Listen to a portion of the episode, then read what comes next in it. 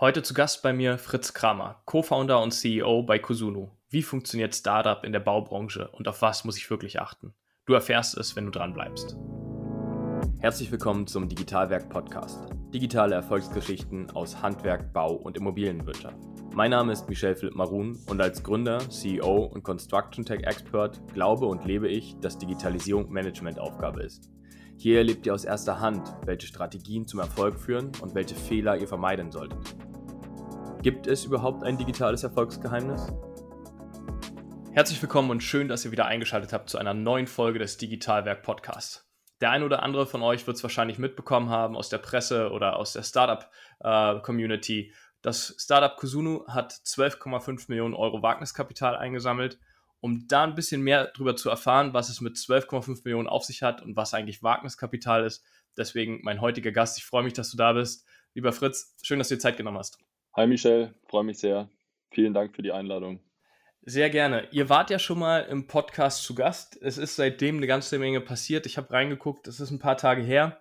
Ähm, vielleicht kannst du aber für unsere Zuhörer erstmal ein bisschen was über dich erzählen. Wer bist du? Ähm, einer der, der Founder von Kusuno ist klar, aber was hast du gemacht? Wie kommst du dazu, in der Construction-Welt ein Startup aufzubauen? Und dann lass uns reinspringen. Was bedeutet hier eigentlich Startup für die Construction-Welt? Ja, sehr gerne. Also ähm, ich habe äh, nach dem Studium angefangen, äh, bei einem Venture Capital Fonds zu arbeiten, äh, die klassischerweise in junge Firmen, also in Startups investieren und denen äh, das Wagniskapital geben, um ein Produkt zu bauen ähm, und sozusagen in Vorleistung zu gehen. Ähm, und äh, habe dort halt viele verschiedene Startups gesehen, habe dann auch operativ in in einem Startup gearbeitet, ähm, was auch schnell gewachsen ist. Mir hat das immer sehr viel Spaß gemacht, in dieser Branche zu arbeiten, wo man äh, in kurzer Zeit viel bewegen kann.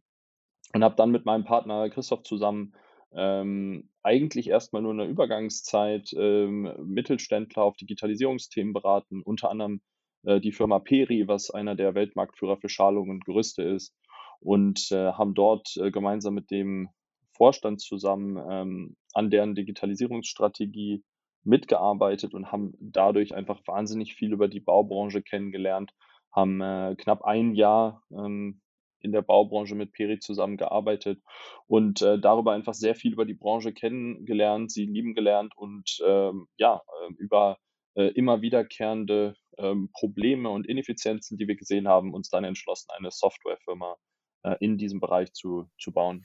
Was genau macht die Softwarefirma heute?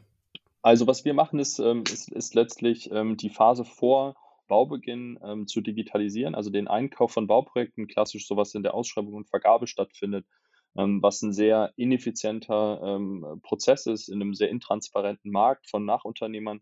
Und ähm, was wir letztlich äh, bieten, ist eine Software, wo man seine ganzen Pläne hochlädt. Äh, das äh, splittet sich dann auf in die verschiedenen Gewerke. Gebäude werden ja von über 50 Gewerken gebaut. Das wird dann aufgesplittet, das Leistungsverzeichnis wird digitalisiert. Dann gibt es bei uns ein Netzwerk von 80.000 Nachunternehmern, die qualifiziert mit Ratings und Kreditchecks und allem äh, auf unserer Plattform, auf unserem Netzwerk sind.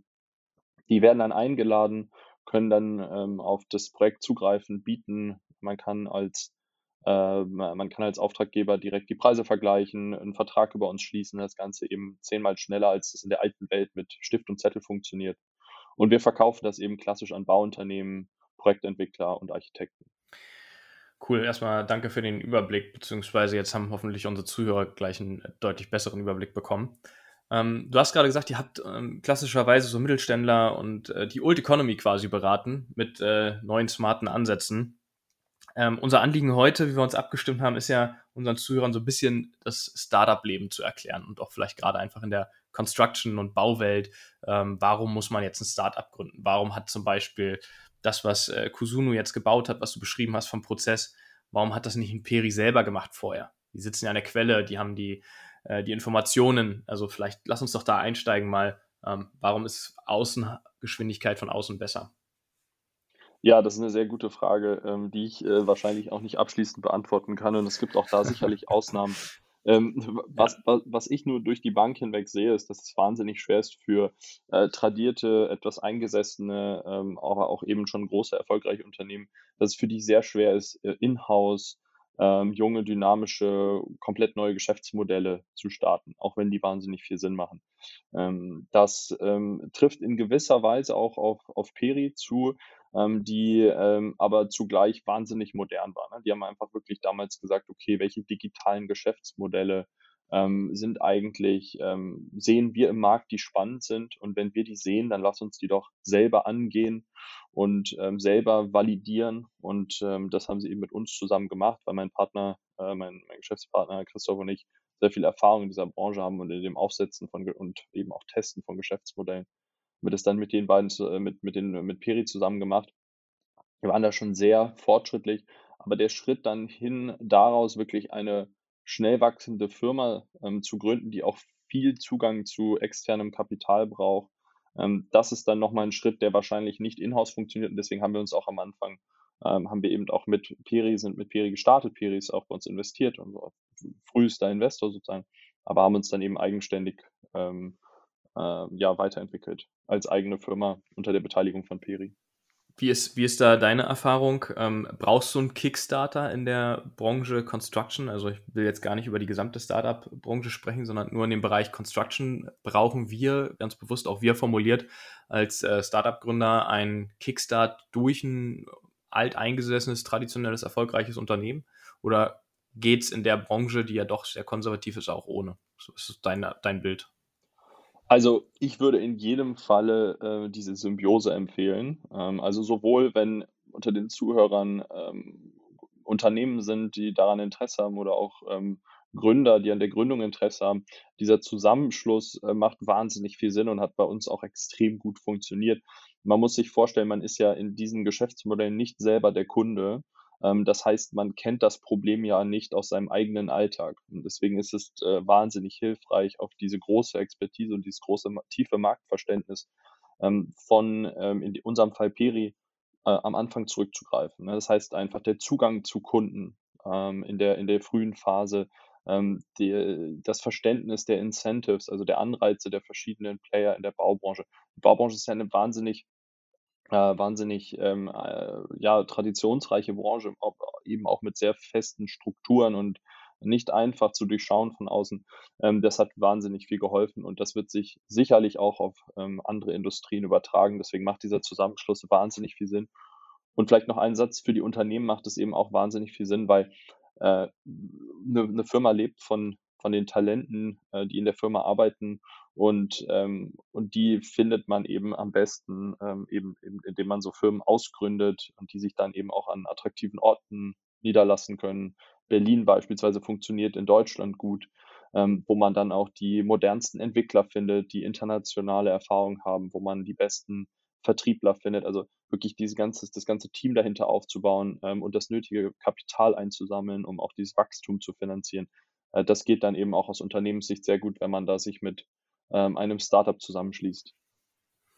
Ich glaube, dass äh, du hast jetzt zwei ganz wichtige Punkte angesprochen. Zum einen muss man ja verstehen als Unternehmen, ich brauche einfach ein neues Segment an High Potentials. Also wenn ein Peri, wenn wir bei dem Beispiel bleiben, äh, selbst den Bereich Digitalabteilung, Gründung neuer Geschäftsmodelle oder Entwicklung neuer Geschäftsmodelle aufbaut, brauche ich ja im Zweifel auch Entwickler in-house, äh, nicht nur für das bestehende Geschäft, sondern auch für das neue.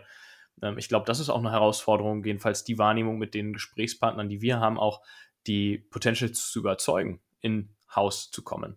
Ähm, und der zweite Punkt, wie du gesagt hast, dieses extrem hohe Kapital, was man ja auch braucht, selber als Unternehmen bereitzustellen und dann auch durch sämtliche Gremien und Co. Ähm, auch immer das Go zu bekommen und auch nicht nur äh, einmal fünf Millionen, sondern im Zweifel auch drei, viermal fünf Millionen aufbringen zu müssen. Ja, absolut. Ähm, also das ist einfach, äh, das ist einfach eine sehr, äh, gerade wenn ich jetzt aus, aus, unserem, aus unserem Bereich spreche, ähm, wo wir ja mit Peri zusammen gestartet sind, es ist wahnsinnig schwer für Unternehmen, ähm, das sozusagen in-house bereitzustellen. Ähm, das heißt, über so eine Ausgründung, wie das bei uns ja in der Art stattgefunden hat, erleichtert das wahnsinnig, dass man sich sozusagen erfahrene Gründer damit ins Boot holt, die in der Finanzierung ähm, Erfahrung haben. Also wie gehe ich eigentlich an Investoren ran? Wie spreche ich die an?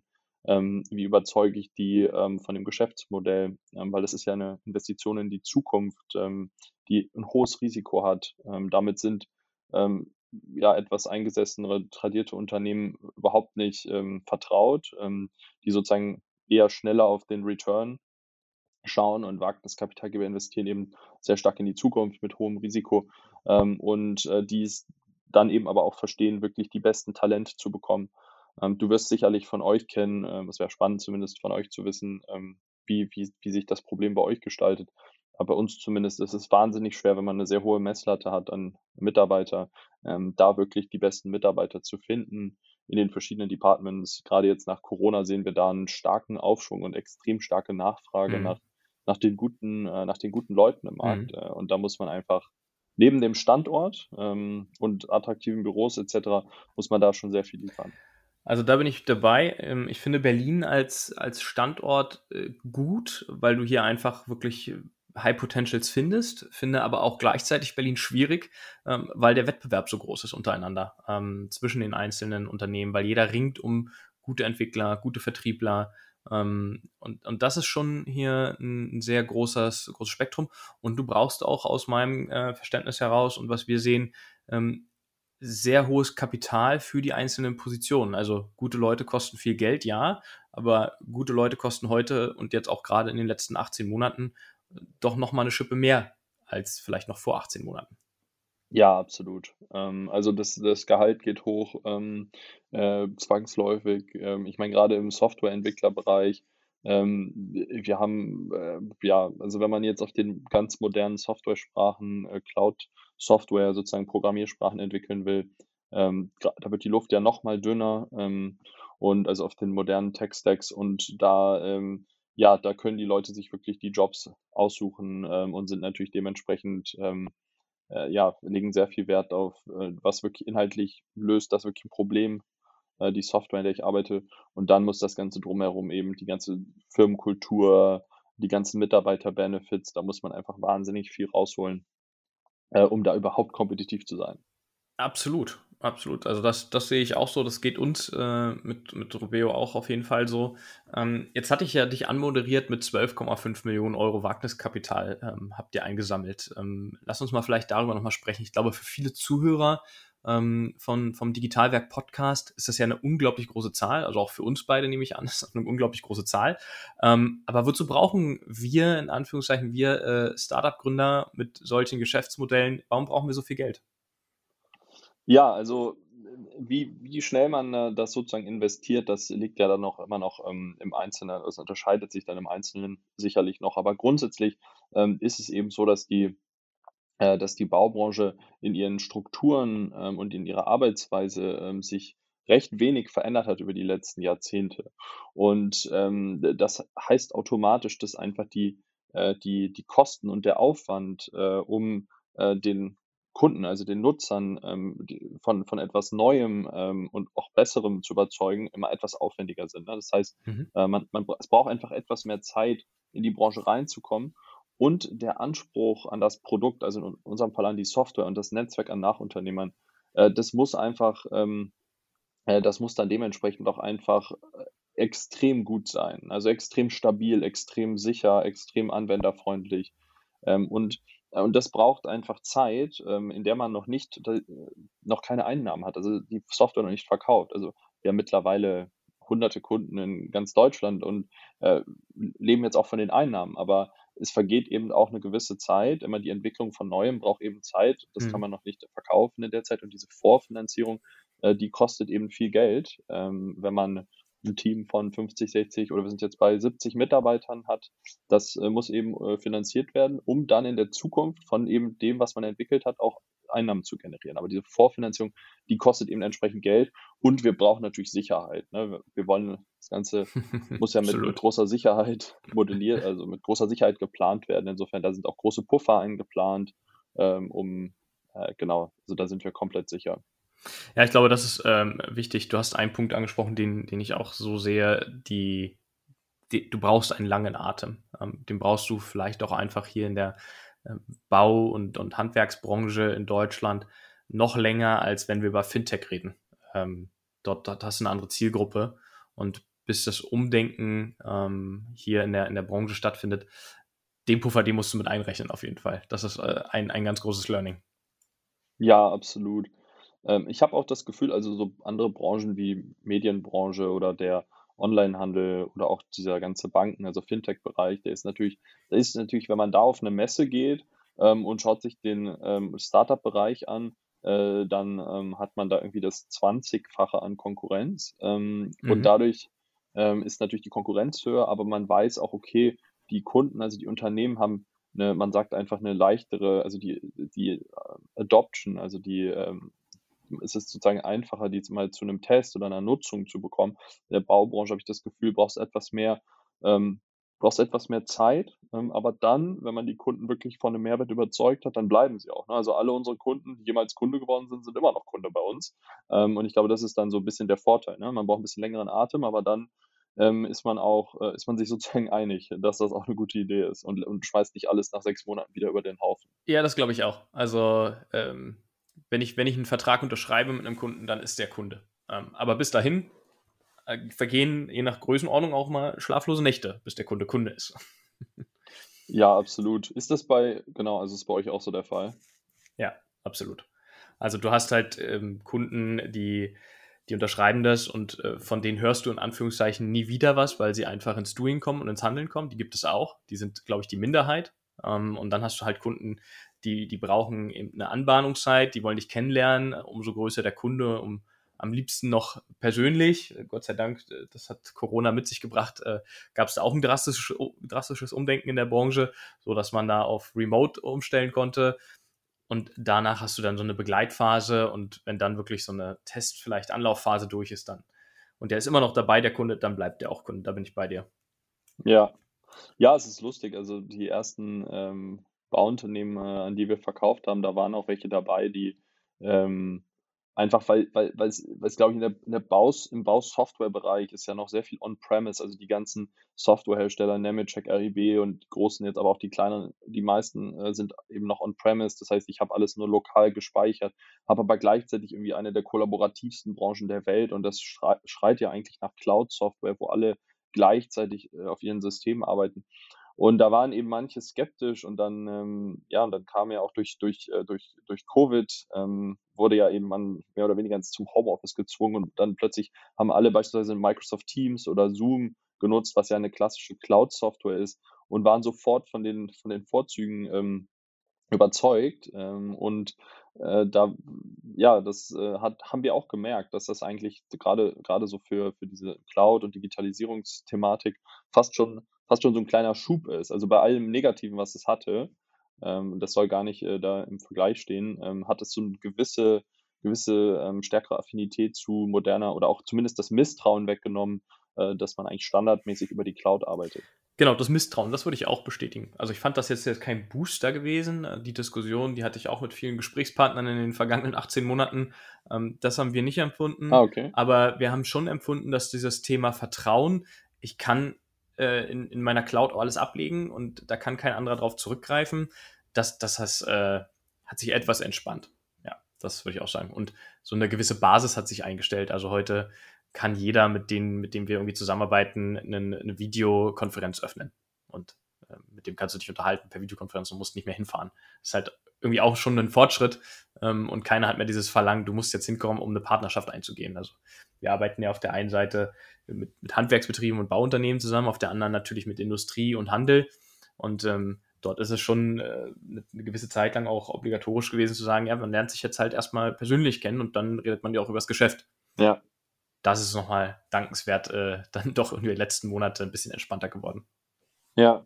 Ja, also es wird spannend zu beobachten, äh, sein, wenn diese Digitalaffinität der Baubranche zunimmt, ähm, dass da natürlich es dann auch auch leichter wird, dass so Digitalisierung in den verschiedenen Phasen des Baus einkehrt, ähm, wo wo einfach noch, ähm, hier und da 'n bisschen Widerstand ist. Aber wenn's dann läuft, also bei uns zum Beispiel in der Nutzung, dann man wirklich einfach große Vorteile sieht, einfach, sich viel, viel unnötige Zeit spart, aber am Ende auch mehr mehr Marge macht, ähm, weil mhm. man mit den besseren äh, Nachunternehmern zusammenarbeitet. Also da sieht man dann schon große Erfolge und da ist ja die Baubranche noch, hinkt ja in der Digitalisierung noch so ein bisschen hinterher. Ähm, und äh, das liegt natürlich im, im Einzelnen einfach an, an so ein bisschen der Resistenz der Entscheider. Und wenn das so ein bisschen sich auflockert, wird es sicherlich einen guten Effekt auf die, auf die Branche insgesamt haben, wo ja einfach ähm, noch, noch Potenzial ist in den einzelnen Phasen. Ähm, so wie ihr eine davon angeht, so wie wir das machen, ähm, ist natürlich auch in anderen Phasen noch Potenzial. Äh, definitiv. Also nach wie vor immer noch eine grüne Wiese, glaube ich. Ähm, da ist noch viel, viel Luft nach oben. Ich wollte nochmal auf unser Eingangsthema kurz zurückkommen. Vielleicht auch für unsere Zuhörer nochmal interessant. Ähm, gerade die Zuhörer aus der, aus der Industrie, aus dem Handel, die überlegen, ich habe noch keine digitale Einheit, ich will sie jetzt aufsetzen. Ähm, steht sich das konträr zueinander, eine digitale Einheit zu haben und äh, im Zweifel mit einem Startup eng zusammenzuarbeiten und nicht nur, ich gebe dir 500.000 Euro, wir sehen uns in fünf Jahren und dann hast du fünf Millionen bitte draus gemacht, ähm, sondern wirklich eng aneinander zu arbeiten. Stehen sich diese beiden Sachen äh, gegeneinander oder ergänzen die sich auch gut aus, aus deinen Erfahrungswerten? Also ich denke, das, äh, das kann sich gut ergänzen. Ich, ich glaube, was, was immer eine gute, eine gute Empfehlung ist, ist, dass ähm, es in Deutschland sehr gute ähm, Frühphaseninvestoren gibt ähm, und die sehr guten Kontakt haben und sehr gut verdrahtet sind in der gesamten Startup-Szene und einen sehr guten Überblick haben, ähm, auch speziell über ähm, Talente, ähm, erfahrene Gründer ähm, oder Teams, die einem helfen können, digitale Themen, wenn man sie schon hat, umzusetzen oder auch zu evaluieren. Und da so eine, einen Zusammenschluss zu finden, wo, wo Firmen sagen, ähm, ich, ich schließe mich mit Venture Capital Fonds zusammen und ähm, und gehe da so eine Art Joint Venture ein, ob man jetzt dann in den Fonds investiert und das darüber macht oder über andere mhm. Wege, ist nochmal offen. Aber das äh, sozusagen ist, glaube ich, ein sehr guter ähm, Angang, weil sonst findet man, glaube ich, gar nicht. Äh, wir, also Peri und, und, und, und ich beispielsweise und wir sind auch über einen Venture Capital Fonds zusammengebracht worden. Und ah, das okay. kann ich, glaube ich, sehr cool. empfehlen. Mhm. Ja, ich glaube, das ist einfach ein sehr konkreter, ähm, sehr konkreter äh, Schritt, um zu sagen, ich, ich ja, ich habe Interesse an sowas. Entweder ich will erstmal schauen, was gibt es für ein Digitalisierungspotenzial in meinem Unternehmen, welche mhm. Geschäftsmodelle sind spannend, oder ich habe schon was Konkretes. Aber mhm. sich dann ein Team zusammenzustellen und das zu, zu, finanzieren, aber auch gleichzeitig direkt einen Venture Capital Fonds reinzunehmen, ähm, der auch äh, ein bisschen zu, den, äh, zu der Finanzierung beitragt, beitragen kann. Äh, das so ähm, über wirklich über einen Venture Capital Fonds zu initiieren, ähm, das macht, glaube ich, sehr viel Sinn, weil sonst sind die Firmen ähm, haben einfach gar nicht den Zugang und, glaube ich, wissen gar nicht, wie fange ich eigentlich als eingesetztes Industrieunternehmen aus äh, Bochum oder aus Ulm oder aus wo auch immer an, wie gehe ich eigentlich diesen ersten Schritt? Und ich glaube, da macht dieser Zusammenschluss mit Venture Capital Fonds sehr viel Sinn. Ich denke, die sind auch offen dafür ähm, und dann ist das ein guter erster Schritt. Ja, cool, danke für den Erfahrungswert. Ich würde ich auch sagen, ähm, ist, ein, ist eine gute Lösung. Also vielleicht auch an die Zuhörer. Ähm, Fritz, ich äh, stelle dich jetzt hier auf die Bühne und sage, alle Zuhörer können sich bei dir melden, wenn sie Fragen haben. Äh, was sollen sie denn jetzt machen? Dann äh, leitest du es weiter an, äh, an euren VC, der bei euch mit investiert ist. Ja, mache ich gerne. Also ähm, mache mach ich wirklich gerne. Das ist äh, gar kein Problem. Ich habe jetzt ja ein paar, paar dieser Modelle auch gesehen, ähm, selber eben eins daraus gegründet. Also ich bin bin nicht, vielleicht nicht die beste, aber zumindest auch nicht die schlechteste Anlaufstelle für, für, den, für den, ersten Kontakt. Für den ersten Kontakt. Ähm, also, liebe Zuhörer und Zuhörer, ich stelle mich da jetzt mit einfach auf die Bühne. Wir, wir stehen zur, zur ersten Beratung und initialen Kontaktherstellung zu den weiterführenden Unternehmen äh, bereit. Wir unterstützen da gerne. Ich glaube, man muss so ein bisschen Passion auch für die Branche haben, ähm, dass man sagt, ich finde das schon interessant und ich sehe auch das Potenzial in der Branche ähm, und ein bisschen Herzblut muss, glaube ich, auch dabei sein. Ich glaube, jetzt nur aus dem rein finanziellen Aspekt äh, äh, gründet man jetzt kein, äh, kein Unternehmen in der Baubranche. Dazu braucht man ja vielleicht doch einen langen Atem, jedenfalls mein Blickwinkel drauf. Ja, definitiv. Ähm, hast du noch einen, einen, Hinweis für unsere Zuhörer in Bezug auf so ein Digitalisierungsprojekt? Ähm, vielleicht ist Projekt auch ein zu kleines Wort für die Gründung einer Gesellschaft im Digitalisierungsbereich, was du unbedingt noch teilen willst an unsere Zuhörer. Auf was muss man achten? Also ich glaube, ähm, was, was, was, was in jedem Fall Sinn macht, ähm, sind ähm, die Punkte, die wir heute angesprochen haben, zu berücksichtigen. Also ich würde immer den Zusammenschluss mit Experten in den jeweiligen Bereichen suchen und das möglichst nicht intern und in-house machen, um einfach eine neue Denkweise, eine neue operative Arbeitsweise, ähm, auch neue Erfahrungen ähm, sich reinzuholen. Also gerade in diesem Digitalisierungsbereich ist, ist ja das Alter zum Beispiel kein guter Indikator von, von Können oder auch Erfahrung. Das sind ja oft jüngere Leute, die 30 sind, haben fünf, sechs Jahre Erfahrung in dem Bereich und wenn man jetzt 40, 50, 60 ist, hat man vielleicht irgendwie noch gar keine Erfahrung in dem Bereich. Und ähm, dass man da wirklich diesen Zusammenschluss sucht, entweder über Venture Capital Fonds, also über Wagniskapitalgeber oder man kennt gute Teams und man gliedert das wirklich aus, um, um, um einfach diesen Vergleich zu bekommen. Ähm, um, um, um, um, auch vielleicht eine Inspiration zu bekommen für die Arbeitsweise, dieses extrem kundenfokussierte, diese schnelle Umsetzungsstärke ähm, auf den Themen, sich das wirklich einfach mal ähm, ja über diese Kombination mit externen Teams ähm, in die eigene Organisation zu holen, macht auf jeden Fall sehr viel Sinn. Ich habe eigentlich keine guten, ähm, ich kenne wirklich keine guten Beispiele, wo es wirklich sehr gut in-house funktioniert, also wo ich aus meiner eigenen, meinen eigenen Operations, also dem eigenen Team heraus dann eine Digitalisierung oder eine Ausgründung mache. Äh, das habe ich immer, äh, da habe ich wenig positive Beispiele gesehen, aber viele positive Beispiele in diesem Zusammenschluss, wo ich mir wirklich ein externes Team reinhole und das mit dem zusammen mache. Und wenn man sich daran, glaube ich, hält ähm, dann, ähm, dann ist man da auf jeden Fall auf dem, auf dem, auf dem richtigen Weg und ähm, das möglichst nicht versucht, in seiner eigenen Organisation als eigene Einheit zu, zu fahren. Da kommt dann einfach weniger bei rum, aus meiner persönlichen Erfahrung. Mhm. Ja, das ist natürlich auch eine, eine deine Sichtweise, ne? Also ähm, bin ich gespannt, aber vielleicht machen wir einfach in, äh, in den nächsten Monaten noch eine zweite Folge ähm, und geben noch mehr schlaue, ähm, schlaue Hinweise, wie wie kann es aus unserer Perspektive, aus Gründerperspektive gut sein, ähm, solche Sachen umzusetzen. Erstmal vielen Dank für deine Zeit, ähm, für den kurzen, aber äh, doch prägnanten Einblick, ähm, wie es gerade bei euch äh, läuft, was ihr gerade macht ähm, und vielleicht auch einfach die guten Hinweise für unsere vielen Zuhörer aus der Old Economy. Äh, lasst uns gerne wissen, ob ihr darüber mehr wissen wollt. Dann äh, Fritz und ich stehen da gerne zur Verfügung und wenn nicht, machen wir die nächste Folge darüber nochmal äh, Take 2. Vielen Dank für deine Zeit, Fritz. Ja, bin gespannt, wer sich, wer sich meldet. Äh, vielen Dank, Michelle, und bis bald. Liebe Zuhörerinnen, danke, dass ihr reingehört habt. Liebe Zuhörer, auch an euch, vielen Dank. Wir hören uns in zwei Wochen wieder. Abonniert gerne den Podcast auf allen gängigen Medien. Ich freue mich auf euch. Bis bald. Ciao.